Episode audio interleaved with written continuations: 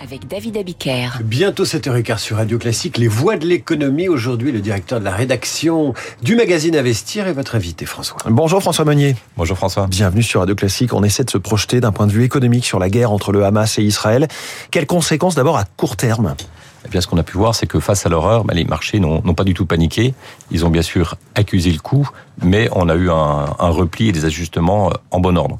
D'abord, euh, le marché, les marchés ont été rassurés par les, les, déclarations de la Banque centrale euh, israélienne, qui a décidé ben, tout de suite d'annoncer qu'ils allaient injecter près de 30 milliards de dollars. Donc, ils vont vendre. Elle a même dit qu'elle entrait en guerre aux côtés de Tsahal, hein, qui est le nom de l'armée israélienne. Absolument. Donc là, c'est une guerre monétaire, c'est-à-dire il faut absolument défendre la monnaie israélienne qui est attaquée également.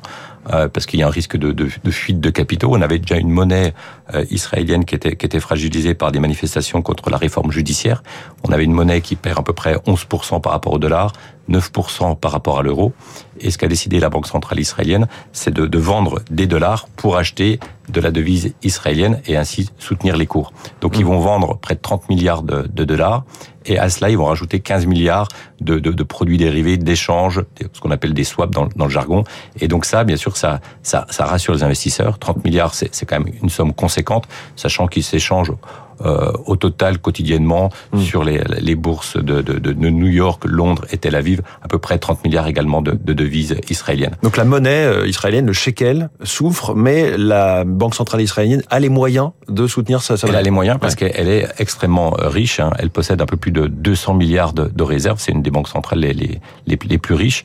Et donc ça, bien sûr, ça, ça rassure. Et surtout, ils n'ont pas fait l'erreur de tout de suite augmenter les taux d'intérêt pour essayer de, de, soutenir leur monnaie. Ça, ça aurait été vu par les investisseurs comme un, un, un signal de, fébrilité, un moment de faiblesse, sachant qu'aujourd'hui, l'inflation semble maîtrisée. Ils ont des taux directeurs à 4,75 qui, qui couvrent l'inflation qui est à 4%. Ouais. C'est pas le cas, par exemple, en, en, Europe où on a des taux directeurs qui sont inférieurs à l'inflation. Donc, le travail sur l'inflation a été très bien fait. Il n'y a pas de mouvement de panique euh, sur, sur les taux d'intérêt y vendre du dollar pour acheter du shekel. C'est donc euh, une décision qui a été bien perçue par les investisseurs sur la protection de la devise. Ça, c'est pour la monnaie. Si, on va on continue à parler des marchés dans un instant, mais si on parle de l'économie, j'allais dire du quotidien, est-ce que Israël, dans son économie du quotidien, est affecté ou, d'une certaine façon, la vie économique continue à ce stade? Bah, Israël a des, des moyens de, de, de, de résister et a aussi des faiblesses. Sur les, les, les, faiblesses, bien sûr, on a les recettes du, du tourisme qu'on va pas. Là, forcément, le choc est immédiat. Hein. Le choc, il est immédiat, il est brutal, et le tourisme en Israël, c'est à peu près entre 6 et 7% de l'emploi. Donc là, il y a un pan de l'économie qui va qui va souffrir euh, pendant plusieurs mois, voire peut-être plusieurs trimestres. Ça, c'est le premier élément. Et le deuxième élément, c'est peut-être là aussi une des faiblesses d'Israël, c'est qu'à Israël, on manque de main d'œuvre. On manque de main d'œuvre dans le domaine de, des hautes technologies et dans l'industrie manufacturière. Et là, si on appelle beaucoup de, de réservistes pour aller euh, combattre, eh bien là, le, le manque de main d'œuvre va va s'accroître. Et donc ça, c'est un, un, un des, une des grandes difficultés de cette économie oui. israélienne. Tous ces bras mobilisés dans l'armée ne sont autant de bras en moins dans l'économie. Hein. Oui, on, on, on, peut dire, on peut dire ça, parce que là, on, on ce qu'on dans un pays de millions d'habitants. Voilà. Ce qu'on voit, c'est qu'il y a à peu près 100 000 soldats euh, massés dans, dans le sud du, du, pays, et que potentiellement, peut-être que l'armée pourrait compter 300 000. 300 000, c'est des montants qui, euh, c'est des, des, ouais. des, chiffres qui sont supérieurs à l'ensemble de l'emploi direct et indirect dans le tourisme. Ouais. Dans le tourisme, on est aux alentours de 230 000 euh, emplois. Donc on voit que ça peut mobiliser énormément de ressources, et ces ressources-là ne seront pas peut-être affectées à l'économie. Donc il y a un vrai sujet sur le main d'œuvre. Donc ça, ce sont les faiblesses de l'État mmh. hébreu aujourd'hui. Est-ce qu'on peut s'attendre d'une certaine façon à un quoi qu'il en coûte de la part du gouvernement israélien pour soutenir son économie À court terme, oui. Et euh, ils ont donc bah, ils ont les moyens d'abord de la banque centrale euh, israélienne qui euh, qui combat, j'ai envie de dire, aux côtés des des, des, des combattants mmh. armés. C'est ce qu'elle a dit elle-même. Hein, ouais. C'est ce qu'elle ce a dit.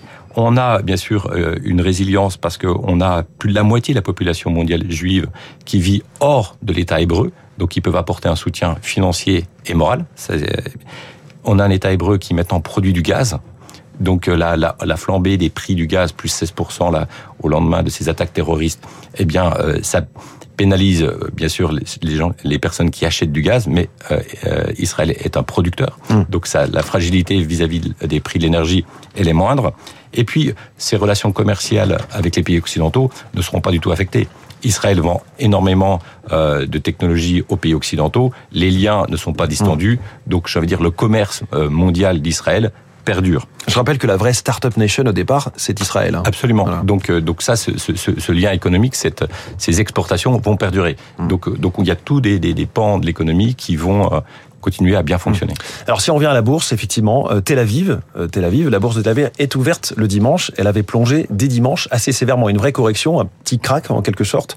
Elle a repris quelques couleurs euh, hier et oui, ces dernières heures. Absolument. La bourse ouais. de Tel Aviv, elle est ouverte de, de, du dimanche au jeudi. Dimanche, ça a perdu 6,5% et ça a repris un petit peu des, des couleurs lundi, plus 1% du fait des déclarations de la Banque centrale israélienne.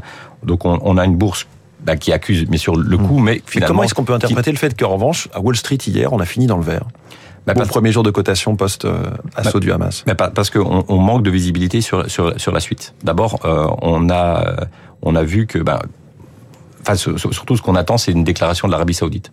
Euh, on sait que bah, les pays arabes, bien sûr, euh, soutiennent la, Palestine et les Palestiniens, mais euh, on était dans un processus de rapprochement entre l'Arabie Saoudite et Israël. Ce processus, peut-être qu'il est, euh, il est malmené, mais il n'est pas, il est pas clos. Donc, euh, donc il y a encore des espoirs de, de, de, de, de solutions avec l'Arabie Saoudite. Et ça, bien sûr, ça, ça tient. Ce qui fait que les c'est crucial à la fois pour la stabilité globale, hein, géopolitique, euh, sécuritaire, et pour la question de l'énergie. Oui, et là, on, on, le voit, les cours du pétrole ont certes monté de, mais ils ont monté de 4%. On n'est pas du tout dans le scénario euh, guerre du Kippour. Ouais, il n'y a pas de panique. il y hein, avait une, une, flambée des prix de l'énergie. Donc là, on, là, pour l'instant, le marché tient. Et on a des discours rassurants de Goldman Sachs qui nous dit que bah, les cours du pétrole devraient, devraient se stabiliser. Hum. Donc il n'y a pas de mouvement de panique, même si, et encore une fois, il faut être humble vis-à-vis -vis de ce, ce, conflit, la situation est extrêmement complexe parce qu'on on a du mal à savoir exactement euh, quelles vont être les réactions de chaque pays. Donc, euh, est-ce que les, les, les, pays arabes vont être unis ou pas?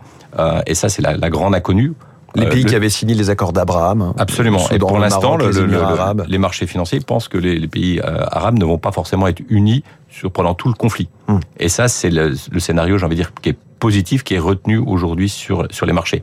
Quant à l'évolution du cours du pétrole, eh bien là aussi c'est un, un, billard à trois bandes. Hein. Un cours du pétrole, ça dépend de trois choses. La première chose, c'est la confrontation de l'offre et de la demande. Et là, à 10 heures, on va avoir les nouveaux chiffres du FMI et on devrait avoir quand même une consommation de pétrole qui qui baisse ou qui ralentit, oui. euh, puisque ben, on a quand même une conjoncture économique qui se qui se dégrade. Hein. En, euh, en, avril, le FMI prévoyait 3,5% de croissance, en juillet 3% euh, pour le 2023 et 2024. Et là, on va voir quel niveau de croissance il, il annonce, mais on s'attend quand même à une dégradation. Ça, c'est le premier niveau, concentration de l'offre et de la demande. Deuxième niveau, c'est le contexte géopolitique.